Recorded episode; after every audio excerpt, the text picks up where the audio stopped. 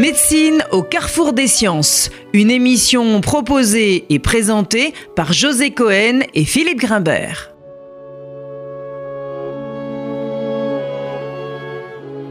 Bonjour et bienvenue sur RCJ. Le sujet de notre émission aujourd'hui revêt à la fois un caractère historique mais aussi prospectif puisque nous nous intéresserons à la procréation médicale assistée. Historique puisqu'en France, le premier succès de procréation médicale assistée remonte déjà à 1982, 37 ans donc. Prospectif pour deux raisons. La première est que le gouvernement a ouvert le chantier de la révision de la loi de bioéthique, et notamment celui de l'accès de la procréation médicale assistée aux couples de femmes. La seconde, parce que les possibilités technologiques d'aide à la procréation évoluent de façon spectaculaire et, posent donc de nouvelles questions éthiques. Pour aborder tous les aspects de ce sujet médical et sociétal passionnant, nous ne pouvions espérer mieux que de recevoir le professeur René Friedman, qui est, avec son collègue Jacques Testard, à l'origine du premier succès de PMA en France. René Friedman, bonjour. Bonjour. Vous êtes euh, professeur de gynécologie obstétrique. Vous avez exercé durant l'essentiel de votre carrière à l'hôpital Antoine Béclair de Clamart. Étant au cœur de la procréation médicale assistée, vous avez bien sûr beaucoup réfléchi et pensé sa pratique sur des aspects éthiques et sociétaux, et vous avez participé au débat de façon constante dans les médias, mais aussi au sein de différentes commissions et comités consultatifs. Et puis, euh, ne boudons pas notre plaisir d'accueillir celui qui, depuis plus de dix ans, je crois, produit et anime des émissions autour de la médecine et des sciences sur France Culture. Alors, euh, René Friedman, j'aimerais que nous commencions par un peu d'histoire. Pouvez-vous nous rappeler en quoi consistait en 1982 la technique de PMA À qui était-elle adressée Et surtout, quel était à l'époque l'état d'esprit de la société sur cette question? Fierté scientifique nationale ou bien réticence sociétale face à la technologie? En fait, euh, à l'époque et les années qui, précèdent, bien sûr, euh, euh, il y avait un certain nombre de situations sur lesquelles nous n'avions pas de solution pour des couples qui avaient des désirs d'enfants, parce que un certain nombre de femmes avaient des trompes. C'était surtout les trompes. Hein. vous savez là où se rencontrent les ovocytes et le sperme pour fabriquer le début de la vie, c'est-à-dire un embryon. Et donc, il n'y a pas de trompe, il n'y a pas de possibilité de rencontre. Et nous faisions de la microchirurgie qui était très lourde, très longue, très complexe et avec surtout euh, peu de résultats. Et l'idée donc qui vient d'Angleterre, puisque c'est Bob Edwards le premier qui a euh, tenté cette fécondation in vitro, c'est-à-dire cette rencontre in vitro, puis ensuite de remettre l'embryon délicatement euh, dans l'utérus, euh, que nous avons envisagé de le faire devant ces échecs. Donc, euh, à l'époque, simplement, alors il y a plusieurs étapes. Il faut d'une part euh, prélever les ovules, deuxièmement prélever le sperme, ça c'est plus simple, par masturbation.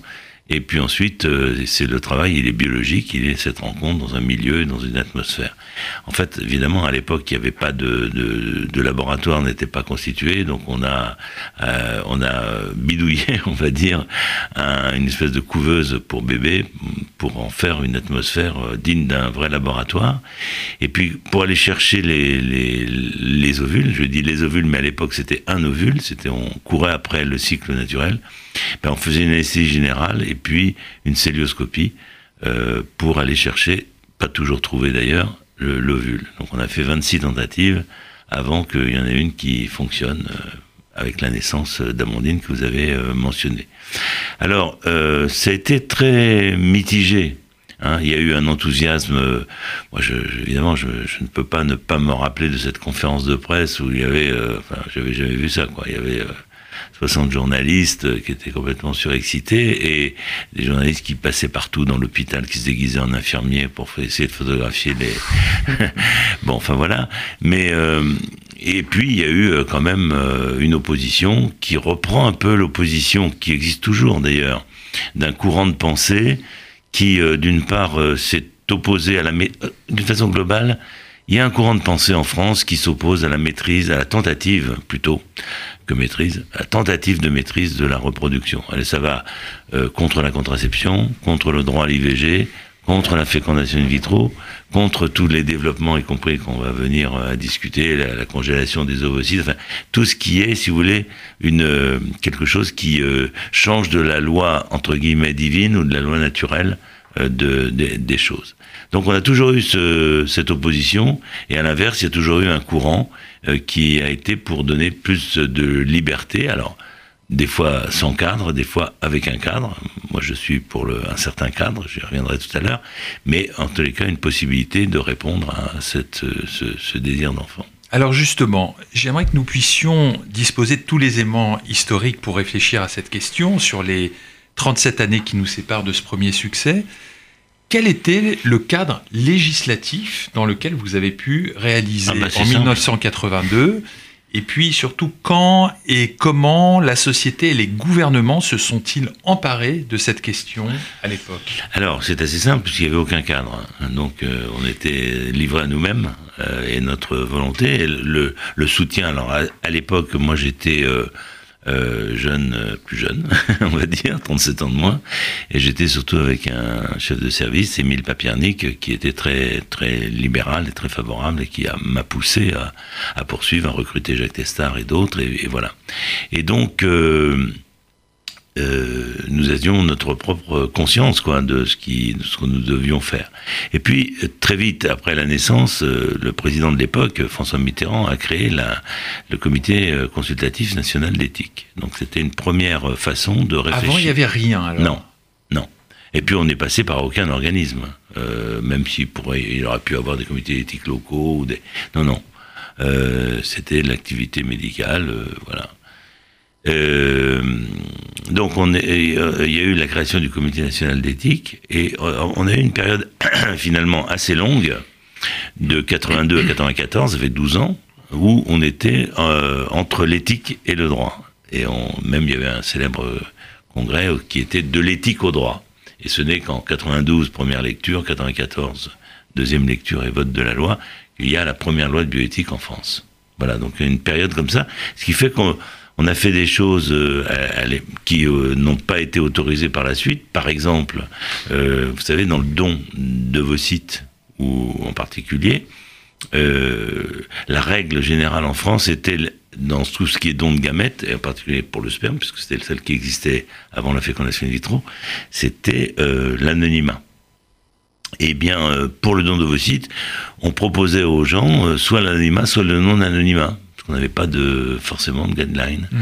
Et en fait, on s'est aperçu, euh, donc pendant toutes ces années, que la majorité des gens choisissaient l'anonymat, mais euh, une quinzaine de personnes, euh, enfin une quinzaine pour cent des personnes avec qui on discutait, préféraient le non-anonymat, c'est-à-dire connaître la donneuse, qui était souvent de la famille. bon voilà, c'est vrai qu'il y avait une division un peu entre origine du sud, origine du nord. Il y avait des attitudes un peu différentes. Puis ensuite, on est passé à l'anonymat. Euh, qui était imposé par euh, la loi. Et puis aujourd'hui, vous le voyez, euh, on revient, on se pose des questions. Je ne sais pas ce qu'il en sortira au Parlement, mais incontestablement, par rapport à, au, droit de l'enfant à connaître ses origines, il y a une, une, une remise en question de cet anonymat imposé euh, à tous. Ouais, on, va, on va revenir sur cette question de l'anonymat, mais alors, en 37 ans, les techniques ont un peu évolué, mhm. pas tellement finalement, et puis surtout les, les populations susceptibles d'en bénéficier avec euh, une croissance absolument formidable. Quel est votre sentiment et votre regard sur l'analyse de cette évolution, à la fois technique et à la fois... Euh, alors, il y, a des points, des points forts, de, des pas en avant. Euh, c'est-à-dire, je disais qu'au début, c'était les problèmes euh, mécaniques tubaires euh, dus à des infections ou à des grossesses extra-utérines qui nécessitaient cette, ce passage à l'extérieur. Ensuite, c'était les causes masculines. On a effectivement constaté que certains hommes avaient très peu de spermatozoïdes et qu'il fallait les injecter au laboratoire plutôt que de tenter la, la rencontre spontanée. Ensuite, il y a les indications génétiques qui elle aussi n'existait pas au début, c'est-à-dire euh, des couples qui ont une, un trait génétique qui risque de se transmettre et de se développer et de s'amplifier euh, au niveau de la descendance. Et donc, pour éviter cela, de d'analyser les embryons et de n'utiliser les embryons que lorsqu'on était sûr qu'ils ne développeraient pas la maladie. Donc il y a des points forts qui sont incontestables sur le plan médical, et puis il y a des points qui sont plus plus aléatoires. Euh, je veux dire par là que euh, ça s'est étendu à toutes les formes d'insécurité, si ce n'est euh, qu'à l'impatience aussi, hein, qui, qui, se fait jour, et qui est d'ailleurs un facteur peut-être encore qui a évolué au cours de ces années, parce que si vous voulez, les femmes incontestablement ont un désir d'enfant plus tardif. Et donc, qui dit plus tardif sur le plan médical dans ce domaine de la reproduction, dit risque d'infertilité, puisque c'est l'âge impacte beaucoup euh, la, la, la, possibilité de, de concevoir euh, de la femme. Donc, il y a une, une extension euh, de, de, de, ces indications, pour les unes pure et dure médicales, pour les autres un peu plus floues, au point que d'ailleurs on avait fait une publication sur les, les grossesses de la file d'attente. C'est-à-dire que le fait de s'inscrire, comme à l'époque on attendait un peu, pas mal, quelques mois avant de pouvoir passer, euh, parce qu'il y avait peu de centres qui étaient, euh, qui étaient opérationnels. Euh, alors voilà, le temps de l'attente, ben, les femmes, les couples avaient des grossesses naturelles, spontanées, ce qui voulait dire que l'indication n'était pas forcément absolue. Encore que peut toujours discuter sur la libération psychologique. ça représente une situation rare ou assez fréquente finalement oh, ça représente, euh, Enfin, à l'époque, ça représentait 5, 5, 5 des inscrits en liste d'attente. Donc ça reste assez rare. Ça reste assez rare, euh, mais ça reste toujours une possibilité. Et même des fois, euh, encore aujourd'hui, quand on reçoit quelqu'un pour un avis, enfin, c'est un peu mon, mon rôle de d'ancêtre de, de, la, de la chose, c'est rare de fermer totalement la porte. Euh, c'est-à-dire de dire non, c'est totalement impossible et tout ça. Il y a toujours une, une possibilité. La vraie question pour nous, euh, médecins, c'est de dire est-ce que cette possibilité, elle est, on va, on va l'aider en, vous remettant encore en, traitement avec les hormones, avec tout ce que la lourdeur que ça consiste, quoi. Ou bien est-ce que euh, oui, il y, a une possibilité naturelle. Euh, voilà, on peut lever les yeux au ciel pour ceux qui y croient, ou bien euh, constater que le hasard fait parfois bien les choses. Mais on est on est tous surpris par quelques éléments qui viennent contrecarrer l'analyse de la situation qui n'est pas favorable, mais qui est rarement, parfois, définitivement impossible. Alors en France, la, loi cadre le recours à la PMA. Que cette loi soit adaptée ou pas, euh, on, va, on va y revenir. Mais je voudrais qu'on aborde, à titre d'exemple, deux points importants. La France fonctionne aujourd'hui en préservant l'anonymat des donneurs. Et par ailleurs, les diagnostics préimplantatoires sont fortement euh, limités. La situation est quand même relativement différente dans beaucoup de pays étrangers. Alors est-ce que cette situation est tenable sur le moyen et sur le long terme? Et comment peut-on harmoniser ces législations euh, pour qu'elles puissent être mieux respectées Alors, il y, a deux points qui sont un petit peu différent. Le, problème du, diagnostic sur l'embryon, l'approche médicale de savoir qu'est-ce que c'est que cet embryon que nous avons au laboratoire? Euh, Est-ce qu'il a un potentiel de développement ou pas? Ça, c'est une nécessité que nous mettions à l'heure euh, européenne, mondiale. Euh, que ce blocage ne, ne, tient pas la route. Euh, ça ne veut pas dire qu'il faut le faire à tout le monde. Ça veut dire qu'il y a certaines indications, des femmes qui ont des échecs d'implantation, des femmes qui ont des couples qui ont euh, des fausses couches à répétition, sur lesquelles on a besoin de savoir s'il n'y a pas de, une origine chromosomique en particulier, ou peut-être demain autre autre élément sur le potentiel de développement de l'embryon. Donc là, il y a une demande médicale forte euh, qui, qui, a été, euh, qui s'est manifestée, la mienne et puis celle de 200 médecins, sur laquelle il faut qu'on avance mmh. là-dessus. Après, il y a la question euh, que vous évoquez sur l'anonymat, qui est plus un problème sociétal, sur lequel nous pouvons, en tant que médecin, avoir un avis, mais plutôt en tant que citoyen, pas tellement en tant que pratique médicale, si vous voulez. Euh, donc, on est à l'écoute de ce qui se passe et on voit bien que il y a une, une demande de plus en plus forte pour ceux qui le souhaitent, en tous les cas, de, remonter euh, à leurs origines. Et il ne faut pas oublier que euh, euh, pas tous ne veulent remonter à leurs origines. Hein. Pas tous les enfants qui sont conçus par don, don de gamètes, don d'embryons, don de voilà, ne, ne, veulent remonter à leurs origines. moi, je suis pour une transformation de la situation. tout ce qui est imposé à mon avis, n'est pas correct. Si vous imposez l'anonymat, bah, il y a une partie des gens pour lesquels ça ne correspond pas, ils sont malheureux, et je veux dire, de, cela. Et puis des enfants, bien entendu. Si vous imposez le non-anonymat, euh, il y a des gens qui ne sont plus tranquilles dans l'anonymat. Je parle des couples, en tous les cas. Et donc, euh, mon attitude, elle est de donner le plus de liberté à chacun des acteurs de cette procédure.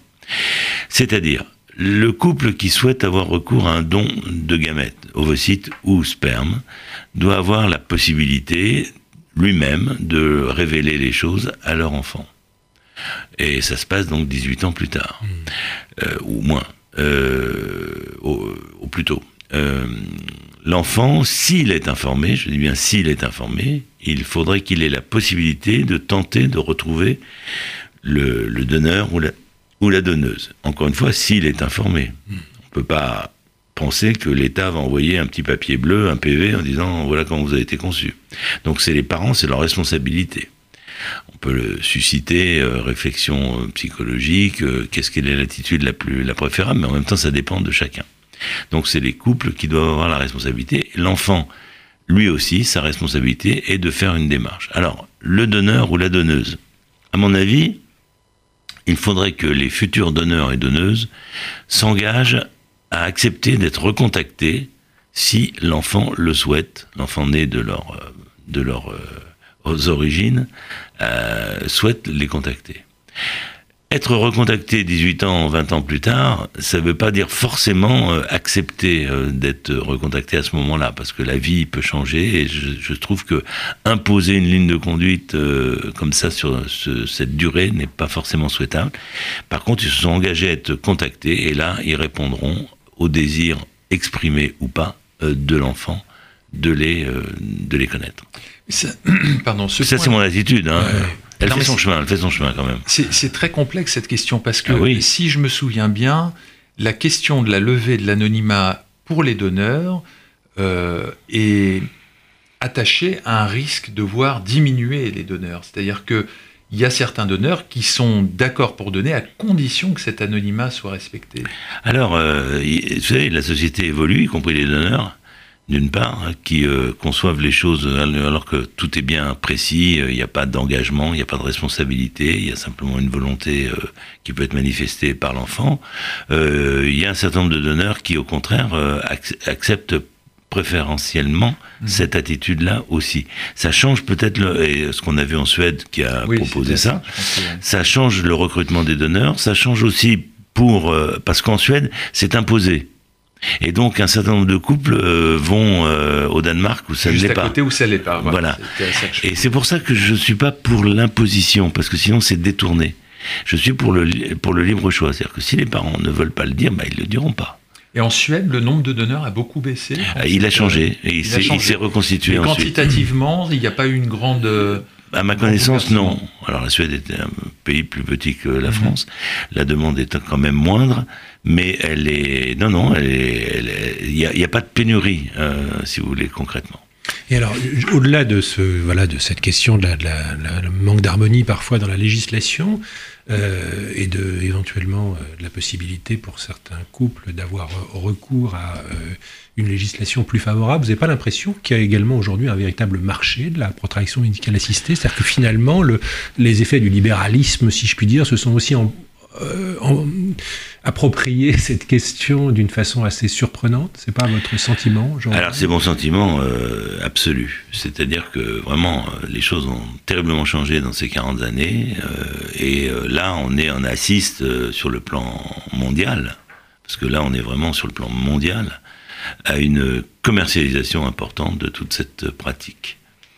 Et ça pose un certain nombre de problèmes éthiques, justement, euh, parce que ben, vous qui êtes, euh, qui travaillez aussi dans la greffe euh, d'une façon générale, vous savez que si on ne met pas les bornes précises, il y a des dérives commerciales du corps humain. Et donc, ça amène à une réflexion sur de toutes ces législations différentes. Qu'est-ce que nous, chacun doit penser à la limite qu'il souhaite donner pour que la société tiennent la route euh, selon un certain nombre de valeurs. Et en particulier celle de la non-commercialisation du corps humain et des éléments du corps humain euh, me semble une limite fondamentale, parce que sinon, effectivement, dans le domaine qui est le vôtre et puis tout ce qu'on voit aujourd'hui, euh, il n'y a plus de limite à la vente d'organes euh, et donc à l'exploitation. On, va, on va parler de la gestation pour autrui un peu plus loin Alors, dans l'émission. Nous, nous, le mentionnons dans la, dans la brève introduction de cette émission, les techniques et donc les, les possibilités évoluent avec une vitesse fulgurante. Ouais. Euh, Projetons-nous dans un avenir proche et dites-nous quelles sont les dernières grandes avancées scientifiques, rapidement, mais surtout en quoi risque-t-elle de bouleverser la reproduction humaine? Il y, y, y, a deux avancées. Une avancée euh, par exemple, actuellement, donc euh, après Clamart, je travaille à Foch avec euh, Jean-Marc Ayoubi depuis quelques années, et euh, nous avons réalisé il y a, il y a deux mois, enfin l'équipe de Jean-Marc Ayoubi et l'équipe de Suède, la première greffe utérine. Mmh. C'est déjà un phénomène assez étonnant. Euh, donc euh, un utérus qui provient d'une maman de 55 ans, qui a été greffé sur euh, une petite fille qui n'avait, enfin une jeune femme qui n'avait pas d'utérus, et les Suédois dans ce donc domaine. c'est sa fille. C'est sa fille. Et les Suédois dans ce domaine ont, ont maintenant 10 enfants qui sont nés de cette façon. Et il y en a dans le monde maintenant, ça commence à, à se développer. C'est comme la première greffe cardiaque et puis ensuite euh, voilà il y, a un développement euh, qui se fait avec une origine aussi qui peut être soit euh, intrafamiliale comme ça pour la plupart mais aussi des prélèvements d'organes sur sur patientes décédées et il y a une première naissance qui a eu lieu au Brésil il y a peu de temps dans ce domaine. Donc voilà, ça c'est quelque chose qui ouvre sur un organe essentiel de la gestation qui est l'utérus. Euh, maintenant, euh, les, questions qui se posent dans le futur et sur lesquelles il faudrait qu'on anticipe un peu et non pas qu'on soit devant le fait accompli, ce sont euh, les modifications génétiques que l'on pourrait, d'abord les analyses génétiques et les modifications génétiques que l'on pourrait faire au niveau de l'embryon, qui seraient pour une part, euh, qui peuvent être bien sûr des, des corrections, euh, on va dire, de certaines maladies, mm -hmm. euh, mais aussi qui pourraient être utilisées pour donner un plus à l'enfant qui va naître. Un plus pour les uns qui n'est pas forcément le plus des autres. Hein, telle ou telle caractéristique, à condition que ça marche en plus. C'est le cas de le dire. Donc, l'évolution, les, à mon avis, dans les, dans, les, dans les 20 ans qui viennent, euh, sera sur cette... Euh, quelles sont les limites à la mainmise de la connaissance de telle ou telle caractéristique que, que l'on pourra avoir euh, sur l'embryon à venir, ce qui n'est pas forcément euh, le béaba du désir d'enfant, qui est plutôt d'un enfant qui n'est pas de problème, certes, mais qui n'est pas forcément euh, un design particulier. Oui, l'image de la projection parentale uniquement. Hein. D'une part, et d'autre part, euh, cette notion qui traîne un peu dans certaines têtes de l'enfant parfait, ce qui n'existe pas, bien entendu, puisqu'il suffit de lire n'importe quel journal pour voir que les faits divers sont truffés d'enfants qui ont un père et une mère. Il y en a un certain nombre qui ont des problèmes familiales d'origine, mais euh, que ça suffit pas pour garantir, en tous les cas, euh, une non une non déviance. Alors justement, un mot peut-être sur le risque euh, dans cette euh, technique d'amélioration, de correction, etc., est-ce qu'on n'est pas un peu à la frontière euh, du transhumanisme? Ah si, si, si, de, de, si, si c'est ce, ce que je dis. Non, non, je, je, je parle avec un esprit critique. Mmh. Euh, de, des tentatives, qui, on l'a bien vu il, y a, il y a quelques mois, je dirais en Chine, avec ouais. ce, ce, cette proposition de bébés génétiquement modifiés pour éviter qu'ils aient le sida, alors qu'on, est, alors qu'on a un traitement efficace et qu'on peut prévenir le sida d'une autre façon. Oui. Donc euh, on peut donc voilà, ça c'est terriblement contestable, plus les conditions dans lesquelles ça a été réalisé. C'est terriblement contestable, mais c'est le danger. Donc je, ce que j'énonçais, c'était une forme de danger, avec une toujours une euh, tentative euh, euh, faustienne ou bien euh, de, de, de démiurge, de, de, de, prolonger les choses ou de, de créer euh, des choses chez l'être humain. En fait, euh, c'est toujours la, une fausse croyance que de penser qu'on peut créer euh, le développement d'un humain en dehors de, du milieu dans lequel il va être euh, aimé et, et éduqué. Alors, si on revient un peu donc à ces euh, euh, questions posées en effet par par, la, par ces avancées technologiques et qu'on réactualise un petit peu le débat. Bon, il y a deux questions évidemment aujourd'hui qui sont très débattues. La première, c'est l'extension au couple monoparental des techniques de procréation médicalement assistée. Et puis la deuxième, c'est bien sûr la question de la gestation pour autrui. Alors, on va pas rentrer dans, évidemment dans, toute la, dimension de ce débat qui est complexe, mais euh, l'une des inquiétudes finalement globales, c'est celle de se demander si on n'est pas passé de la manière de traiter la reproduction non plus comme une fonction, mais comme un droit, à travers euh, toutes ces extensions possibles. Je savoir quel est votre sentiment aujourd'hui sur ces deux questions? Parce que évidemment elles posent, euh, c'est pas sont pas similaires, mais elles, posent tout de même des questions euh, qui les réunissent. Bah, tout d'abord, euh, oui, cette notion du droit à l'enfant s'imprime de plus en plus et, paradoxalement, par exemple, le fait qu'en France on rembourse quatre tentatives par la sécurité sociale accentue cette notion du droit à l'enfant. On est souvent en face d'un couple qui n'a pas de chance de réussite, mais qui va considérer qu'il a un droit à tenter quand même la chose parce que c'est remboursé par la Sécu. Donc c'est un problème. Euh, et puis euh, il suffit de voir tous les tous les tous les journaux hebdomadaires euh, qui montrent qu'une telle a 48 ans a un enfant, alors elle et pourquoi pas moi. voilà, donc on est en face d'une demande qui effectivement n'a plus tellement de limites. D'ailleurs, c'est une notion un peu générale de la société où tout le monde se demande avec les, instruments que, dont nous disposons informatiques euh, qu'il n'y a, a, plus de limite. Or, justement, il faut revenir, à mon sens, à une limite éthique. C'est qu'est-ce que ça va pas être forcément des limites techniques, mais ça va être des limites éthiques. C'est-à-dire qu'on on peut le faire, on sait le faire. La question fondamentale, c'est pourquoi le faire?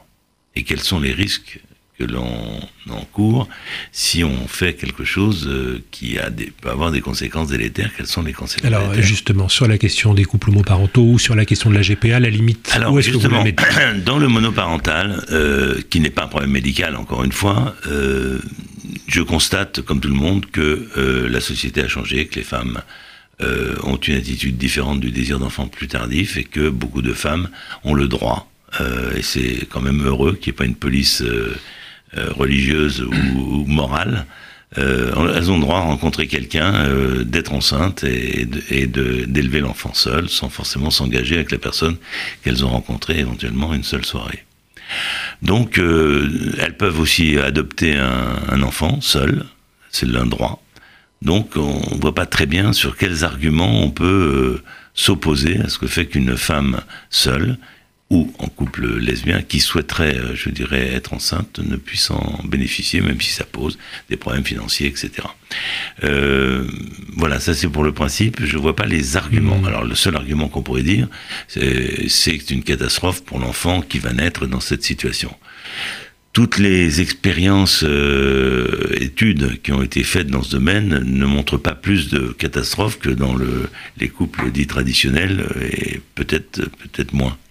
Et alors, en ce qui concerne la gestation pour autrui, où là on est dans une relation presque contractuelle qui pose quand même des questions d'un autre ben, ordre. Elle pose tellement de questions que moi je milite depuis le début euh, totalement contre, même si euh, je peux comprendre bien sûr la situation d'un couple qui voit là que la seule possibilité, encore qui c'est jamais la seule, puisqu'il y a toujours des possibilités d'adoption, mais euh, je suis totalement contre parce que c'est la porte ouverte à la marchandisation du corps, à l'utilisation de l'autre, à l'aliénation de l'autre, parce qu'une grossesse c'est pas rien, une séparation d'enfants ce n'est pas rien, c'est évident, tout ça pour une contractualisation, et donc on tombe là dans ce là où, à mes yeux, il ne faut pas aller, même si c'est, on est, on va être euh, relativement euh, isolé, euh, les choses évoluent et comme toutes les grandes idées, que ce soit la peine de mort ou la non-commercialisation du corps humain, c'est une vigilance permanente. Mais il faut se battre là-dessus. Pourtant, aujourd'hui, on parle beaucoup de GPA éthique, justement, pour essayer de contourner. Mais oui, mais ça c'est un mot.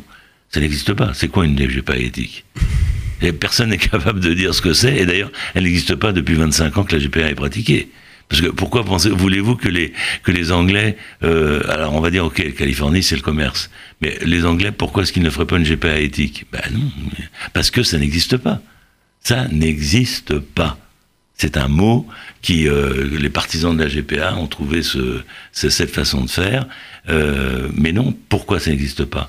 Parce que euh, d'abord parce qu'une femme qui va porter, alors on lui promet 50 000 dollars ici et zéro ici, si elle ne connaît pas, elle n'est pas intrafamiliale, je vois pas très bien pourquoi elles le feraient. D'ailleurs, elles ne font pas.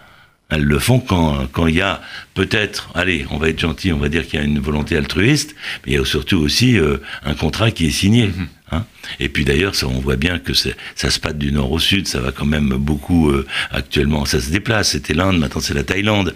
Enfin, à chaque fois, on trouve des populations qui sont dans le besoin. Donc il n'y a pas, il a pas de miracle, ça n'existe pas.